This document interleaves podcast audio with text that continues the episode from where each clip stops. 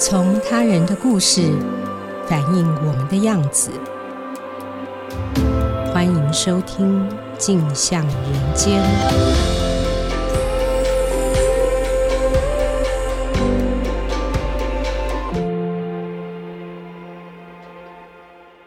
嗨，各位听众，大家好，欢迎收听由静好听与静周刊共同制作播出的节目《镜像人间》，我是节目主持人景华。今天在节目上和我们分享的是《镜周刊》人物组副主任简竹书，以及人物组的主笔陈红景。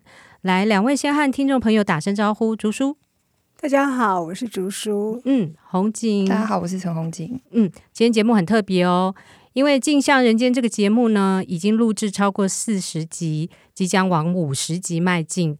我们非常非常感谢听众朋友们的支持，所以这一集节目呢，我们请来人物组的两位主管来回答听众朋友们对人物记者这一个专业所有的疑问。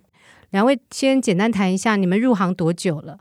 做人物记者多久了？那记者有很多专业可以选择，你为什么会成为一个人物记者呢？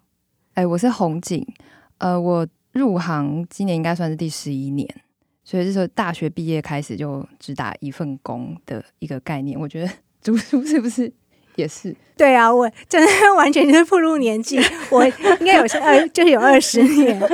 然后我也是一毕业到现在，对，对都都是新闻工作，就还算是蛮幸运的啦。嗯。所以我们有两位非常资深的记者，他们可以把自己的经验跟各各位分享哦。那因为时间的关系呢，其实我们没办法回答呃所有的问题。其中有一位听众呢，阿凯，他呃问了一个我觉得还蛮专业的问题。他说：“贵刊的人物报道很精彩，处理小人物很生动，写大人物呢，跟其他媒体的方法好像也很不一样。我很好奇，许多大人物其他媒体早就都写过了。”你们是怎么找到新的角度和观点？那要怎么样避免陈腔滥调？嗯，我想这一题刚刚写过蔡英文的竹书很适合来回答这位听众的疑问。竹书你自己是怎么做的？蔡英文是有一次跟访了，但是我们不算是主要提问的。去年三月的时候，那时候我们调查组还有我一起去访陈建仁到总统府里面。哦，对啊，对啊，就。嗯就总统府，然后就知道要去访他的时候，其实也是很很忐忑，因为大家都写过几百次了，哦、所以这种状况，我自己的习惯就是开始不断的疯狂的 Google 资讯，因为这样才知道。呃，媒体大概写过哪些？因为其实我之前对他一无所知，我对 政治人物其实不是那么的关注，嗯，嗯，所以就开始疯狂 Google。过了之后呢，我就开始发现他有两个比较有趣的地方，也许可以琢磨。第一个就是我发现他原来是一个很容易紧张的人，哦，对，这个大家看不出来，就是看到他就笑笑的，然后大人对，感觉很温和，然后很稳的感觉。对对，但其实不是。他说他从小就是那种神经兮兮，然后很紧张，然后就是很难放松的。他甚至大学联考紧张到失常到他把生物科的复选题看成单选题。还有就是他数学本来非常好，但是他数学竟然考十分，所以他就是大学联考失常到。可是他所谓失常，还是好像台大，就是台大森林系。但他其实他原本是希望可以念医学院的，所以他后来大学的时候，他就翻译了一本书，叫做《如何消除紧张》。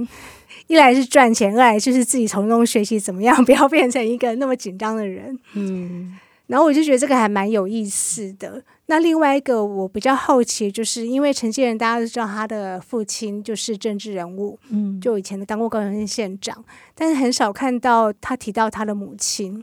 那我找了很多很多资料，然后才找到有一次他在一个类似学校单位演讲，有讲到说他母亲在他就是很年轻的时候就过世了。我就想说他都不提，只有一个可能嘛，那就是他真的是非常非常对他来讲是很痛的一件事情。嗯，但是我还是想知道他母亲对他有什么影响，所以那时候采访的时候就勇敢的问了，就果然他就突然整个眼眶就红，然后就哽咽讲不出话来。嗯，然后。大概就是隔了好几秒，他其实也很厉害，很冷静，就是完全后来就恢复正常。他就是说，他妈妈在他好像是高二的时候，突然就心脏病就过世。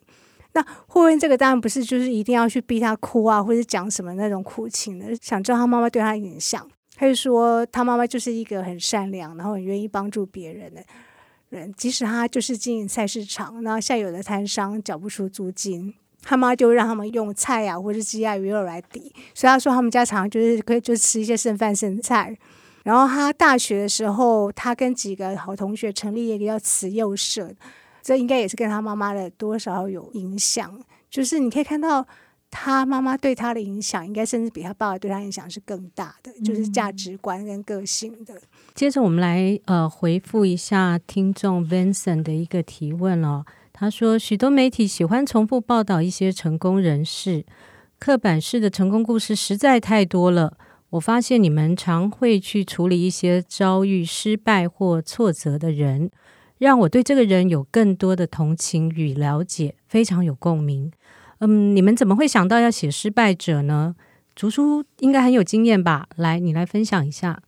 因为以前的工作就是人物组采访的，几乎是两种截然不同的，一个是名人嘛，嗯，那另外就是小人物。那很正常的情况下，其实包括现在同事，包括我自己，一开始也都是。喜欢采访名人，因为你对名人会好奇，会有兴趣。嗯，那小人物，除非是很特殊的案例，否则一来他们很不好采访，二来是我们也跟大多数人一样，其实不会去想要知道说，就例如说你去夜市逛夜市，那个摊商啊，或是路边摊，或是路边一个街友，你不会那么的。积极想知道他们人生故事，所以一开始真的就是工作所逼，不得不去了解。但是久了之后，我回过头来看，我发现采访小人物的经历对我自己的影响其实是最大的。嗯，当然，名人采访名人是收获很多嘛，你可以知道他们成功之道，他们的就是人生的累积。对，但小人物的话。他们其实才是这个社会的真实面，名人只是人口里的百分之一不到，嗯，但是大部分人都是由这些人组成的。可是以前我们都不是那么的有兴趣了解他们。那另外一个好处就是，我有机会去理解跟我完全不同的人，嗯啊，倒不是说我自己多优秀或是多恩赐，而是说我们每个人都是活在自己的小同温层泡泡嘛。那这社会上很多同温层泡泡。那我们理解都是我们自己熟悉的泡泡，所以名人是另外一种同温层泡泡，我不了解。但是很多小人物也都是不同的同温层泡泡。那他们从小到大怎么样生活，怎么样被教育啊，成长过程造成他们现在这个样子，都是慢慢的累积的。那如果不去了解的话，会对这个社会大部分人跟这社会真实样貌，我们记者是不容易去有正确的认识的。嗯，所以。采访久，我就会发现，呃，最主要的收获就是你一个人的家庭背景，尤其是他父母的性格、嗯，教育方式，还有经济能力，都会潜移默化的形塑子女的人生观跟性格。嗯，啊、呃，除了这个之外，就是人的天分嘛，不管那个人天分在哪里，但是天分真的很重要。那看多了，你就会发现说，你没有办法把很多事情归咎在个人责任，因为更多的是这个社会。体制的问题嘛，嗯，他落在哪个阶层？对对对，嗯，所以尤其是你去看待，呃，让像说街友啊，或是一些药瘾患者，或是忧郁症患者，那各种那种，我觉得那就是深刻而且是真实的理解，会有助于记者去用一个更广。更高，而且是更准确的角度去看各种社会议题，嗯、因为记者毕竟就是我们没有办法回避，就是你必须去了解各种社会问题，你才能做出来报道才会准确。那如果我们对议题里面那些真实的牵涉到的人没有基本的了解的话，我们谈很多东西都会变得很空泛。嗯，嗯，所以对我帮助最大，其实就是对这些人的理解，嗯、会让我后来看很多社会议题完全。那个观点完全就是有，其实甚至是有点颠覆的。以前就是你用用那些呃知识经验的角度去看，因为不是说我是知识经验，是我们能够采访的对象都是那些学者啊，或是一些专家，那我都会不免被他们影响，从他们的角度去看。可是你呃，那是由由上往下看，但是当你蹲下来实际去接触这些人的时候，你发现很多东西其实跟想象的不一样。嗯，红景是不是也有一些可以分享的呢？嗯，我蛮同意竹叔刚才讲的，就是说，其实我自己觉得从，从因为读者问的是为什么我们要写失败者嘛，其实我觉得我们每个人在成长过程里面，很多时候我们都是失败者啊。人生本来就是有很多很多的徒劳无功。那我觉得在采访里面，就是呃，你可以去看到事情最真实的一面。然后我我倒不觉得是要刻意的去去写失败这件事情，而是呃，去写人在一个事件里面他的努力，然后。可能他因为各种因素是可能先天的，或是后天的一些阶级也好，或是环境也好，造成他的一些徒劳无功。那我觉得，身为人的共性，我们可以去尝试让自己去理解这件事情。所以，嗯、呃，有时候其实可以看到这些小人物，他未必成功，但是他有时候是失败的，但是那个失败是伟大的。那我觉得，很多受访者教我的其实是这一件事情。嗯，是。接着这个题目，我觉得好专业哦，非常了解记者工作。那个听众胡安他问说：“我听说柜刊记者被要求要做采访逐字稿，每个记者都需要做逐字稿吗？当逐字稿长达好几万字的时候，你们在写作的时候要如何取舍？”那另外一位的听众尤瑞秋，其实他也问了很类似的问题，他问说：“记者怎么在有限的时间内组织好一篇文章？”呃，是跟从采访进阶到写作的问题了。那竹叔一样先回答吗？逐字稿就是一个，这个是整理逐字稿就是一个崩溃的过程。你最长逐字稿多少字？我的最长逐字稿还好三四万字吧。哦，上次正好说有八九万。哦，三对有的，尤其有的受访者他讲话很快的时候。哦，因为他做一个大专题，龙发堂那个大专，他访太多人了。哦，我那三十万只是一个受访者，就是一个人就可 就可以讲到那么多次。对，逐字稿就是一个，就是你又恨，但是不能说爱，就是你对我自己来讲是没有办法避免。就是我每次在整理的时候也是很纠结，我到底要不要整理那么细？嗯嗯嗯。可是真的是你在写稿的时候啊，会发现整理的越细，就是心里是越踏实的。嗯。另外好处是说，我在整理逐字稿的过程当中，其实我会。我会意外的发现到一些我采访当下其实没有听出来的受访者真正的意思，或是弦外之音。哦，这种几率虽然不是很高，但是是有的。嗯，因为人跟人之间的言语的沟通，其实有时候你就是人受限于人的大脑的那个结构嘛，你未必能够完全了解受访者真的意思。所以后来采访的时候发现，哦，就听逐字稿才发现，哦，原来那时候其实可能有点误解他的意思，嗯，或者说，哦，原来他其实这个。背后有这个意思，你当时没有意识到，嗯，所以是还蛮好的帮助。但是就是整理的很崩溃，然后最后怎么样取舍？取舍倒没有那么难了，因为就是经验嘛。你采访的时候怎么样让你眼睛一亮、耳朵一亮的，或者是能够打动你的，还有就是出乎你的意料，你没有去想过的，不要陈腔滥调。如果他让你觉得，诶，这个东西我没有想过，还有就是。很真诚动人受访永远是最珍贵的。嗯、受访者很真诚的分享他自己的一些想法的时候，那还有就是，我会觉得也许对有一些教育意义的，这样讲好像有点 太那个老套。但是如果我会觉得说这个东西对读者是有帮助的话，其实它有点硬，我还是会尽量把它放进来，然后把它写的稍微深入浅出一点。嗯嗯大概就是这一些，然后。什么是不要的？删掉比较快，就是那种很啊、呃，尤其是名人会有一些宣传，那些全部通通就画大叉叉就好了。然后，然后还有就是陈腔滥调不要，然后还有其他媒体写过太多次的也都不要。那当然还是会有一些基本重要的资讯，但是就是简短扼要的交代就好，不用把那些当成重点嘛。好，嗯、红景呢？记者怎么样在时间内组织好一篇文稿？我 我记得之前在网络上面有看到有人说，首先你需要的是一个 deadline。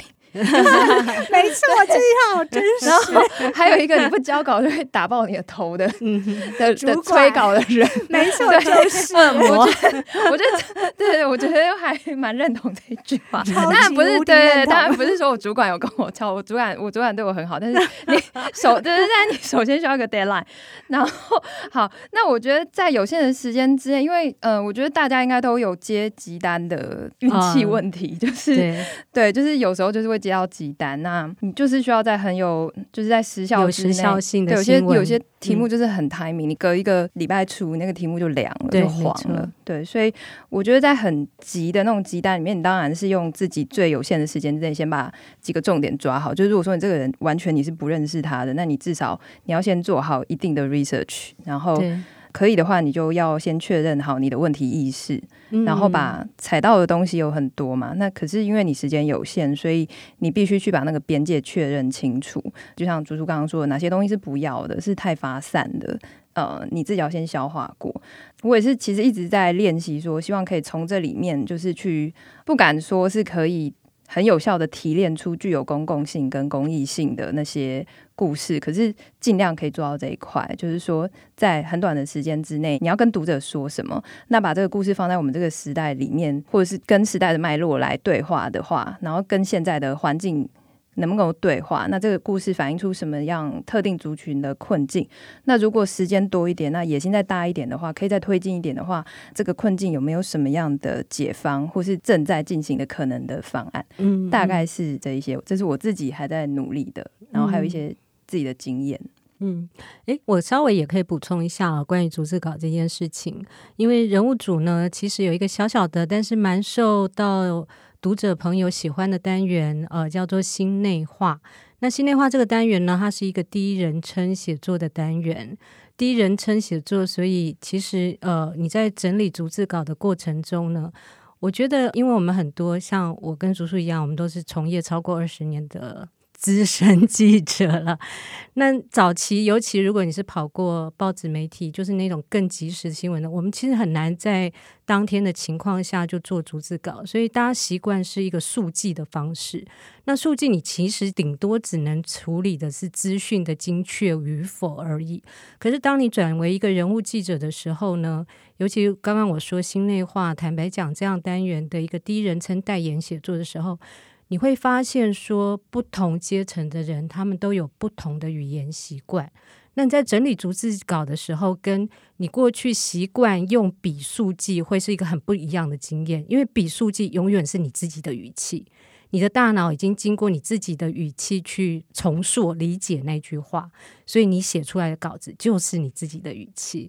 那逐字稿可以帮助你，虽然这真的是一个 烦人的工作，我们非常希望。科学家们，赶快发明好用的逐字稿 APP！我们到现在还没等到。就是逐字稿的确可以帮助记者很正确、精确的了解不同的阶层、不同的工作职业环境下的人，他们习惯的语言模式。那往往不同的语言，它其实有非常非常丰富的生命力在里面。那个东西会让你的文章加分非常非常多。这一次，我我觉得也可以让大家。对于可怕的逐字稿 有一点认同的地方。那接着我们来回答另外一位听众的提问，是说，贵刊非常要求报道品质，请问记者的文字品质是如何把关？最多你们到底要改几次？嗯，两位正好都是主管，一定有过退稿的经验，谈一下你们怎么审稿好了。什么情况下会请你底下的记者改稿呢？竹叔。我就想我自己的经验可以吗？哦、可以、啊、我自己的改稿经验，啊、就最多改几次哦。就当年传说中的，有人有人说什么改到九版、十版、十一、十一版。人物组的最高纪录，我目前听到的是十一次，就是我进来人物组的第一天听到的记录。哦，好，一开始当然也是，也就是可以叫报应嘛。就以前 被要求改稿的时候，当然很不爽。嗯，而且。其实你人在当下，你不会那么清楚的意识到自己稿子里的问题，不管是采访还是写作技巧。可是就是你看别人稿子的时候，永远都是比较清楚的。所以对以前当然被退稿都很不爽，但是你也只能够就是改嘛。可是改久了，你就会发现真的其实收获很大，嗯、因为主管或者不同的同事给你的意见，可能是你没有想到的。人一定都有盲点，然后另外就是、嗯、人当然都是希望越轻松越好嘛，就是这样就能过就过了。那为什么还要再要求？我觉得其实有八十分，为什么你还要要求我到八十五分、甚至九十分、九十五分？就觉得累死。但现在就知道，其实就是报应。但就是就是会被不爽，什么意思？什么意思？对，就是。因为现在看，可能有些就是刚当记者的同事，你也会看出他稿子的问题，嗯、但是也许他自己是不见得有意识到的，所以就必须要去很仔细去讲出他哪些可以修的地方。嗯，我就想说，这样是不是会被觉得很机车、很刁难？就是那个要求八十五分，顶多多一个八十六分也好，这样。没错，没错。好，那讲我自己的修稿好了，我都没有去算，因为我都不会写几版，就是觉得写那个就是一个没事找自己查的。我的习惯就是，其实写的过程就就是你卡关的时候休息一下，然后一边写一边修。嗯、所以其实我写的过程就一直在修。那最后写好之后呢，当然就是再稍微再看一次，但是我就会先去做别的事情。因为你就让自己再跳出来一下，然后再回头看，然后再修。那所谓的修，包括说文字的精简、嗯，浓缩，还有就是你写的内容，其实就是一修再修，真的没有什么别的方式。顶多就是可以分享，就是我一定会在我修到一个就是快要。爆脑，尤其是你知道自己这边写的很烂或者是很啰嗦的时候，然后你又不知道怎么修的时候，真的就是赶快跳出来，你不要继续在沉浸在里面，然后很苦恼。你就是去做一件别的事情，去洗个澡，或是你去外面吃一顿大餐什么的都好。嗯，你就把心思完全转到另外地方，然后至少隔了一两个小时、两三个小时之后，甚至如果时间允许，我觉得隔个半天一天之后，我再回过头来看，嗯，你就会有完全不同的想法。嗯。发现哦，原来我那我怎么会写成这样？或者说哪边原来这是可以删的，或者是可以不要，或者是原来这个事情是比较重要，我怎么没有放进来？就是一直不断的去修我的我自己的一个不是很好的习惯，我都会修到最后一刻，所以编辑都会崩溃。但就是每个人个性不一样啦，如果时间允许，我就尽量修；那时间不够，就只能算了。其实你每次看自己的稿子，隔一段时间看都会有不同的想法，甚至有时候一两年后或两三年后，甚至更久之后，我再回头看自己的稿子，我都会发现原来就当初怎么会这样写呢？就觉得写怎么写的那么烂，大概就是这样的心得。嗯，我我大概稍微也补充一下我的观察哦，因为呃两位都是很棒的记者，很好的主管，所以呃我蛮感谢他们，因为人物组其实有总共除了竹书、红景，还有另外一位是李同好，我们有三位主管在帮忙把关，所以呢，我们底下人物组的记者从采访的题目发想、采访中间。到记者的初稿，其实几位主管都给了很棒的意见。我自己的观察是说，看到稿子的结果是说，因为大家文笔其实都很好，所以不太是文笔的问题。而且我们其实也蛮鼓励大家有自己的文字风格。所以如果稿子会出问题呢，最常的状况是什么？我自己的感觉是最常的状况是一篇稿子，它虽然处理的面面俱到、四平八稳，可是缺少了主要观点。那很多人会以为报道呢，你就是分成采访跟写作两个部分。我想大家可能忽略掉最重要的是在采访之前那个部分，就是你对这个人或这个议题的观察和思考。也就是说，你对这个东西，你到底有没有一个自己的角度和观点？那采访和写稿过程中，都是要去印证你那个主要的观点，而且要练习去找故事里面的关键字。故事里面最深层的情感核心，这些都是可以让你的故事变得更深刻的一些方法。嗯，接着我们来回答听众阿伟的疑问。你说，呃，你们曾经遇过采访设备故障的情况吗？该如何处理？哇，这真是记者的大灾难。红警有过这个经验吗？我一直在避免这件事情发生。我希望我有生之年这件事情 不要不要发生。我我是用录音的时候，我会一直去瞄我的那个秒数有没有在跑。哦，对，我自己是因为一直在害怕这件事情的发生。然后录完之后，会在有网络的状况下，因为你有时候出国，我会赶快去连到 WiFi 这样子，然后赶快对，哦，对对对，因为有时候怕自己，因为你真的不知道手机会掉还是怎么样。呃，现在我们在台湾的一些采访是有时候会有影音同事一起，嗯、对，多了一所以多了一个，对对对。可是如果有时候，比如说旁边没有其他的同业或是同事，他就是一个专访的话，对，那确实是，当然多带一个设备也是，有些人会多准备一支录音笔，嗯嗯嗯，对，那有时候也是可以这样子做备份这样子。嗯，读书的经验呢，也是多做一个安全保障措施吗？对呀、啊，我是没有遇过很灾难性的，好像就一两次吧，就是没有录到或怎么样，但还好细节我有点忘了，就是可能还好我还记得大部分内容，就赶快记，或者是也许就是跟受访者说很不好意思，有些重要的请他再讲一次，嗯、除非是有影音的，那我就会可能只带一台，我我都是用手机录音的，因为那个效果跟那个使用方便性都还蛮好的。嗯、但我如果没有影音的话，我就尽量带两台，因为这是最保险的。不然有时候像采访一些很重要，他不可能有第二次机会的采访的话，如果没有录到就悲剧了。所以就是两台，嗯，至少 对。除了要至少两台，然后随时做备份之外，上个礼拜人物组的内部聚会也分享过类似的这个问题哦。我们也是内部会讨论一些采访工作上相关的议题。我们的有一个经验呢，就是录音笔，直到你跟那个人说再见之前，你都不要关掉。有时候你以为这个采访十个题目都问完了，很多人就开始关掉，然后开始闲聊。你重要的采访内容有时候就在闲聊里面会出现，所以录音笔永远永远都不要关掉。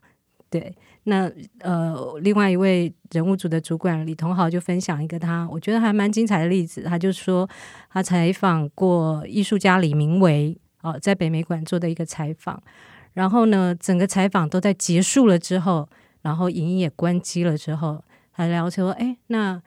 待会你要去哪里啊？是不是要准备要回去了？结果李明维才忽然聊到说：“哦，对啊，我要回我先生家。”就忽然在你面前出柜了，然后这时候才提到他已经结婚了，有一个先生啊。所以这个精彩的内容有时候 是在闲聊中才会出现，所以永远不要关掉你的录音笔啊。然后再来这个问题，我觉得他一定很注意到我们做了很多香港的报道。所以这位周先生呢提到说，呃，你们谈香港议题的时候，我可以感觉到记者对受访者流露一种很强烈的感情。请问记者在访问当下有遇到那种你自己也很想飙泪的时候吗？那这种人性真情流露和采访专业间，你要如何平衡？我想最适合回答应该就是红警了。红警，你的经验是什么？诶，我个人是从来没有。香港议题，我们很多同事都有去采访过了。那我讲我自己个人的经验，嗯，这样听起来好像很冷血。可是因为做这种采访，你当下这种环境其实都是呃时间非常有限的，然后空间也许也不是一个很安全的情境，所以当下注意力都会是在确认一些他们人身安全，还有在很短的时间之内你要问到他们的证言。所以我自己身上那个感性的开关，我我就把它关掉。这样，我觉得这是很。嗯我也是一直在练习这件事情，因为我自己有时候也是会怕我那个感性的开关一开下去就就不可收拾。嗯，那我觉得那好像已经内化了，就是说你会去克制那个那个东西。其实我觉得平衡一直都是要练习的。那我自己也是一直在找那个点，分享一下有一些同业的经验，就是说访到一半他会跟着受访者一起哭。我们同样都是人，那我们有那样子的同理。如果每个人遇到那样子的事情。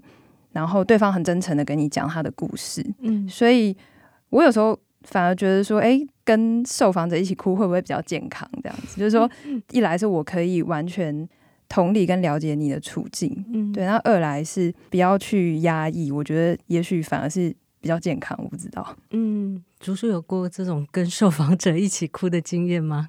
呃，我跟红景比较像，嗯，我他讲到那个压抑，其实我还蛮同意，就是。我唯一一次有真的就是掉了一两滴眼泪，就忍不住是采访一个女儿被杀、被割喉的一个妈妈。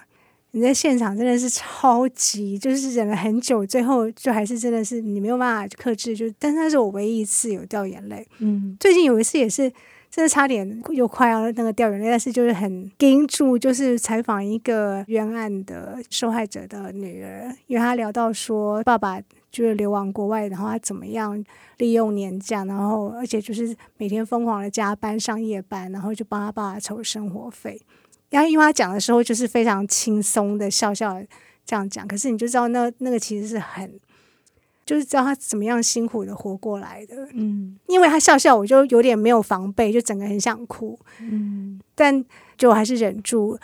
大多数时候，我觉得不要掉眼泪，当然是显现一个比较专业的方法，而且也是怕自己真的是失控。嗯、但就像刚刚红宁讲的，我也觉得这其实长期下来就是一种内伤，就是你每次采访这种悲伤的例子，但是你又不能够发泄情绪，真的是很很内伤。有时候打这种逐字稿的时候，都会觉得很不舒服，因为打逐字稿的时候，你就不用去面对它嘛。嗯、可是你打逐字稿，你在听的时候，真的会觉得很很难过，对，很难过啊。嗯。对啊，所以真的那个那个内伤，我其实觉得，尤其是人物组采访的对象，久了真的会变成一种职业灾害。嗯，所以每个人做法不同啦，但如果你真的觉得你受不了，就还是哭一下，现在没关系啊。接着我们回答一下听众家军，他的问题是说：请问记者遇过采访者说谎吗？你是怎么识破的？那你要怎么处理这种事情呢？竹叔遇过这样的情况吗？遇过啊。说谎其实大概分成两种，一种就是夸大，那另外一种就是他可能讲的内容不见得是真的。其实不管怎样，你就是不断的去呃去用细节去追问他，还有就是网络上也在确认，尤其是名人嘛，嗯嗯，名人他可能讲一些就是其实都可以查得到。那我自己印象最深刻也讲的一个例子就是。几年前那个纪录片《弯生》哦，对 对，就是田中实家，对田中实家，在二零一三年或者一四年左右，因为之前就有一些媒体陆续报道过了，我就想说去采访看看，因为都不是很大的新闻，但是就会好奇，想说也去问问看。第一次就是先电访，电访之后觉得他讲的很故事很精彩，然后我就又去花莲跟他面访，然后还拍照。然后回来再整理逐字稿，可是有些细节我就觉得，那就再电访一次。可是你越访就会觉得越不对劲，就是他讲的，就是因为他的故事太好了。我们觉得我们采访最怕两种，一种就是受访者就是一个据点王，讲不出东 西，那你会很痛苦。可是另外一种就是他讲的故事太精彩，然后精彩到对太具戏剧性，这时候你也要觉得有可能会有点不对劲。哦、然后我记得他有点忘他讲的男朋友怎么样，很戏剧性，然后。也没有办法证实，可是他讲了有些，例如说他之前有在美国，我忘了是工作还是留学，反正他说在他在美国有画画，他他卖一幅画的价钱可以卖到台币几十万，可是其实我们就有一点概念，就是几十万那已经是一个专业画家的价格。如果他可以当到专业画家，他不用再回台湾之后，我记得他那时候也是有做一些手工为生的嘛。然后他拍纪录片是募款的，嗯，所以就会对那个几十万，你已经会觉得有些东西怀疑，然后几十万是一个具体的数字，你就会打一个问号。可是最重要的是，因为他是用他的身份来当成一个就是吸引媒体去采访的点。嗯、可是我追问他，他讲到他日本好像阿嬷还是什么的时候，那些那些都还 OK。但是讲到他爸妈的时候，我就发现怎么问他都是避谈，就是转调。然后他的成长过程，在台湾的生活的过程都问不出来。嗯嗯嗯。可是我那时候其实也没有办法确定他到底有没有说谎。但我就想说，因为而且那时候是用第一人称的方式呈现嘛，但那个东西如果你不能补充说，我觉得这个是他的说法，但是可能有点夸大，你没有办法用第三人称去描述去补充，嗯嗯，那就很危险啊。所以我就挣扎了很久，我就觉得。还是算了，因为他万一他讲的是谎话的话，那我不是就很尴尬？哦。可是大概就过了几年，然后他就他就拍出纪录片，然后一开始不是很红嘛。嗯。然后我还自我反省说，我是不是记者当太久，我就疑心病太重？我还在脸书写一个反省文。嗯。对啊，后来直到后来被，所以你的嗅觉是对的。就，有时候真的是要相信自己的直觉，嗅到那个怪怪的味道。嗯嗯，我觉得细节就是最好的测谎机，而且就是发现他在回避一些事情。对对，嗯、他讲不出来，你就不断追问他细节。那时候人事实地物啊怎么样？讲不出来就有可能你就是要保留了。嗯，红景呢、嗯？我觉得最好的方式是你已经准备好了资料。那如果说对方真的是说谎的话，你可能现场就把资料或者是书丢出来，就哎，不好意思，我今天有带一本书，可是你在书上不是这样写的，这样。我曾经 做过这件事，做过这件事，对，就不要说是谁了。然后，或者是说，可以说，哎，可是哪一年的时候，你接受访问的时候的说法是什么什么什么？可是这需要一些恶补，就是说，特定对几个题目你有疑惑的时候，或者是你需要，感觉你好像一个律师在法庭攻防，没有没有没有，就是这个东西还是有一点看运气。那有时候其实是，嗯，做的不够。多的，或者是记不起来这些资料的话，其次就是事后补访，嗯、就是说，哎，您上次提到什么什么什么，可是我查证到的是什么什么什么，嗯，像是之前有一位受访者，他谈到金额，他的答案是二三十万，但是其实当年的官方资料是三百万这样子，嗯、那可能就拿这个去问他这样子，对，嗯、那看他的说法是什么。但是有一些访问是连补访都就是没有办法做的，有一些受访者确实是如此嘛。我的方法是有一些是你无法求证，但是我存疑的东西，但是我又必须去处理它的话，我会写某某人称，我用称这个字。我是有心证的，就说那是你说的，但是我不一定相信。嗯，与此同时，尽可能去找相关当事人，或者是说，呃，专业人士去提供平衡的说法。嗯，嗯，那我觉得刚才竹叔，我非常同意他说细节是最好的那个测谎机啦。有数字或是证据的话，是更好的。嗯，是。接着是彭其修提问啊、哦。记者曾经在采访时遇到威胁、利诱或是任何危险的情况吗？你当下是如何处理的？红警好像遇过类似的状况，是不是？嗯，我不知道他指的威胁是什么啦。但是如果说什么要断你手脚筋那种，是不是没有？是没有的。对，可是危险的状况可能是说，嗯，比如说我们做比较多关于国安的，或者是说境外的一些采访。那比如说前阵子香港，然后还有我曾经派驻中国的。在一些情况之下，你会知道说我去采访一些题目是在被监视的状况之下的。你怎么知道自己被监视？但比如说那个电话听一听一直断嘛，然后比比较早几年的时候，你会知道是被监听的状态，或者是说他们官方或者有半官方身份的人曾经找你喝茶，然后他跟你聊天的东西是你前几天在电话里面跟人家讲过的东西。嗯嗯嗯，对。那有时候会自己吓自己。嗯，像是我前阵子去香港的时候。前年过去的时候，其实蛮紧张的，然后开始有一些记者遇袭啊等等的一些新闻这样子。然后有一次去住那个饭店，我每一天睡觉之前，我都把那个保险箱，饭店的保险箱很重，我把它搬出来，然后推到门旁边，去把那个门挡住。可是其实那很阿 Q 啦，如果说有人真的要冲进来对你怎么样，你一个保险箱其实是。阻挡不了他们冲进来，可是心里会多一层觉得安全，对，你会觉得说啊，如果有人冲进来，我至少有反应的时间等等。嗯、所以我隔天我也觉得自己这样子很笨，就是很阿 Q。然后隔天吃早餐的时候，我就遇到另外一个也是台湾同业，他是一个很壮的男生，我就跟他讲这件事情。然后我说，我觉得我还蛮徒劳的，不知道在干嘛。可是我每天晚上都要这样子，因为压力实在太大，才可以睡着。然后他说没关系，因为我也跟你做一样的事情。他好像搬的是冰箱还是保险箱？因为饭店里面的冰箱是小台的，跟保险箱差不多大。Oh, oh. 然后就是把那个插头拔掉，然后搬去挡门这样子。对，嗯嗯嗯、所以我不知道这算不算危险的事情。可是我觉得最危险的危险是。你一直都笼罩在那个、那个、那个东西恐惧感之中，那个东西里面，嗯、对对。然后那利诱的话是有，当然遇过压新闻的状况啊，嗯、就是前阵子有官方单位希望压新闻，所以就跑到公司来。这个我有跟警华汇报嘛，嗯、有跟总编汇报。嗯，这算是利诱吗？就是送，我记得第一次来就带一个比我的手臂还要高的灵芝。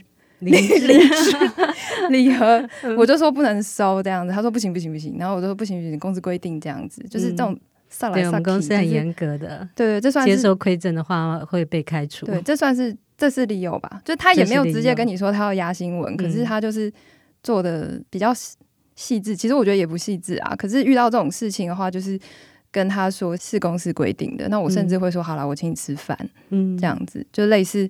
用这样的方式，然后我们的方式就是一定要回报长官，让长官知道这个事情，第一时间就要让上面知道。你有遇过性骚扰的状况吗？我遇过，蛮多人都遇过，主持应该也有。我是遇到口头的受访者，嗯，是什么情况？他讲了什么？他其实是一个导演，大陆的导演。然后那一次是采访他的时候，嗯、他其实都不太理你。然后我我觉得那有点是。年龄跟性别歧视啊，他可能觉得你一个小女生，你才不会懂我在拍摄的主题这样子，嗯嗯嗯，因为那是一些牵涉到可能呃六零年代。的一些事实，嗯，对，那我确实是有做功课，所以他可能丢几个球之后，发现你可以回答。那一次采访是六十分钟嘛，嗯、最后的十分钟采访出东西啊，等于是前五十分钟他都是一直在据点你的，嗯，所以在这样的情况下，我只好约了第二次这样子。嗯、对，哦、呃，在第一次结束之后，他就说那个真的是录音笔不要关，就录音笔关掉之后，他就说，你知道你很漂亮吗？你你你说。你漂亮是性骚扰吗？我这个很难界定嘛。他可以说我只是一个赞美，这是一个很中性的。嗯、我就是觉得你可爱啊，对。嗯、但是我为了完成我的工作，我又约了第二次的访问。嗯、那我是约在一个光天化日的大白天这样子，嗯、然后在一个咖啡馆。我其实是有意识到的，但我有个失策，是因为我想说不要再麻烦摄影一趟了，因为其实构图差不多，所以我那次就没有再带摄影记者过去。单枪、嗯、匹马对对，那我我我通常觉得说，我后来其实有点后悔啦，就是。呃，我觉得永远是有第三人在的时候，有这样子意图，哪怕是试探也好，他会比较比较不敢。嗯，对。那我第二次我就是直接访问这样子，因为我想说照片其实摄影也都拍到，所以我就没有带摄影记者。对对。然后那一次也是，其实光天化日，但是你就可以感觉到他一直想要靠过来。哦。对，然后你一直退，他就靠过来这样子，但是。我不确定是因为他有点年纪，所以我不确定他是因为重听吗？还是就是，所以我问，这是不明所以。就是他一直来，我就一直退这样子。对，那当然我要的内容确实都拿到了。嗯，那我又是在他后来说你录音笔关掉，那这次我又上当了。我其实后来很恼怒啦，就是说，因为这其实是跟一些比较敏感的话题有关，那又是大陆人士啊，哦、我们政治记者出身会觉得说。你关录音笔是不是要跟我讲一些 off record 的东西？嗯嗯，这样子，所以我就很兴奋把它关掉。然后他就说：“你知道你很漂亮，你晚上有没有空？”这样子，就是我我我要请你喝酒，嗯、然后我酒店在哪里？其实都讲了这样子。嗯、然后我说：“哦，我没有空哦。”这样子，对，那这是不是性骚扰？我我想是一个试，是啊，是是一个是一个试探啊。对，那其实有其他同事，现在也不限女性，其实大家多少都遇过。嗯、对，那我觉得确实是有一些方法可以去。阻挡这些事情的发生。那我觉得每次回头想的时候，我都会觉得我自己处理的不够好，我应该要更强势的去 say no。嗯嗯嗯嗯，竹叔应该是一个强势的人吧？你遇过这个状况吗？当然遇过啊，而且我觉得强势是工作上，但是你遇到性骚扰真的很难。所以有时候你会看到新闻报道，然后大家会谴责受害者说：“你为什么当时不勇敢的拒绝啊？”或者怎样怎样很……嗯嗯嗯。嗯大部分性骚扰状况，你不太可能当下就说它不是一个黑白分明的那一条线，对对对，而且你不方便给对方难看，是因为对，因为通常对方都是认识的人。嗯，就例如，就我早年在一间报社的时候，我的主管就他有一次就这样抚摸我的手臂，恶心死了。就是啊，这种那个时候有性骚扰防治法。我不知道，但是这就是问题所在。就算有防治法，你没有办法怎么样，因为他是你主管，而且你，你就只能闪得很，每次就尽量少进报社，嗯、然后只要看到进去就闪得远远的。嗯，那还有一种一个比较夸张的是，那时候我刚毕业的时候，就是在台北，记得好像参加一个那种年终聚会，就是一个官员哦，就是台北市政府一个局长。他就也不止我，现场还有另外一个是那时候也是一个年轻女生，那个局长就直接过来，就是假装就跟他敬酒很热络啊，就直接从背后让整个抱住你，嗯，这 好恶心，对，我忘了，我也到时候又被说什么诽谤之类。其实女记者好像都有这个，一定一定都会的，而且你刚刚讲。就不要以为老的受访者就不会那个。嗯，我几年前遇过一个，就是已经八十岁左右的，也是采访的时候越靠越近啊。那时候相信你直觉就对了，他就是越坐越过来，几乎后来整个人那个腿就碰到你的腿。对，他也是用腿碰我，所以他不是重听，不是，就是故意呀、啊。就反正各种状况都有，所以后来你说怎么样去避免？我觉得真的很难。那你也是像红姐这样，只能靠自己越推越后，还是说？我跟你讲，当下你真的几乎都只唯一的办法就越推越后，因为你不晓得怎么回应，然后也不晓得，就怕打坏那个关系，因为你采访还在还没完成，他那个权力结构其实当下是不对等的，对在你完成那个采访之前，对，所以就是一定要带摄影。没事，我觉得可以再开一集。你看，没事，女记者们来分享。对啊，其他同事也都有遇过。保护自 己真的是很重要的一个事情。两性其实这个题目好像可以一直，的确好像值得开一集哦。我们先来回答最后一题的提问吧。阿修问说：“记者这一行让你感觉最快乐和最痛苦的事情是什么？”我这个题目好像有点大，嗯，我们试着简单回答看看好了。那红景先，我想不到最快乐的是什么啊，但但是我热爱这份工作，但是痛苦的应该是说。你看到你一而再再而三，然后同业一而再再而三的投入某一个题目或是题材，你写一些题目，你是有自己的观点的，你是有自己的关怀的，可是事实一直没有被改变。哦，这些人拼命的死磕磕破了头，但是事情一而再再而三的发生，悲剧没有被平反，结构没有被撼动，这件事情是会让人灰心的。看到这样的事情发生，会觉得很无力吧？对，与其说痛苦，不如说会觉得会很无力，然后会有迷惘。嗯，竹叔呢？嗯、呃，快乐。现在这几年就是真的比较觉得还蛮幸运，我可以找到一份可以谋生的工作，那这个工作又是可以带给我很多成就感。应该说，我是一个好奇心很重的人。嗯嗯，这是记者很重要的特质。对对对，嗯、就是像刚刚讲，我当然会对很多底层人物会有好奇心。但我也会对那些就是平常接触不到的金字塔顶端的人，你会好奇，嗯，或者是好像两两三年前采访那个 AIT 前处长梅建华，哦、是，是对啊，然后你就看到哦，原来他的官邸是在某一间很知名的豪宅，豪宅然后你就可以看到那个样子，嗯，然后原来是长这样。那这当然就是平常没有机会接触到的比较上流的，或是不同的。那还有就是，例如说，我也会想知道不同像。采访下水道工人嘛，你就、哦、对就进入到下水道，真的是印象很深刻。那如果你不是记者，你不会有这个机会，或者说你坐上垃圾车，甚至你跟街友去一起睡在中校东路啊，或者睡在公园啊，对，没读书 睡过当过街友的经验，这些就很真实的去体验各种不同的人生。那这些我觉得对我来讲都是很珍贵的经验，就是好奇心的部分。那当然主要就是我觉得这份工作可以。满足我一些就是关心一些社会议题嘛，所以有时候你会觉得有些事情看不下去，或者你会对这个社会有话想说的时候，那我可以透过采访去报道，去表达我想要表达一些我觉得是不公不义的事情。可是相对的，这个是可以满足，可是相对的，就是痛苦也是这样啊，就是就像有些冤案，你怎么样努力报，到现在就是没有办法翻案，嗯，那个无力感真的是觉得。到底有没有那一天呢？啊？嗯，会有那一天。我觉得时间还没有到，那一点一滴的石头，总有一天那个力量会够大。但我们现在就是那个逐石头的那个过程而已。好了，那我不知道大家对今天这一集节目有什么意见，欢迎大家留言让我们知道哦。最后呢，谢谢大家今天的收听。有兴趣了解更多的听众，欢迎锁定由静好听与静周刊共同制作播出的《镜像人间》，我们下次见。想听爱听，就在静好听。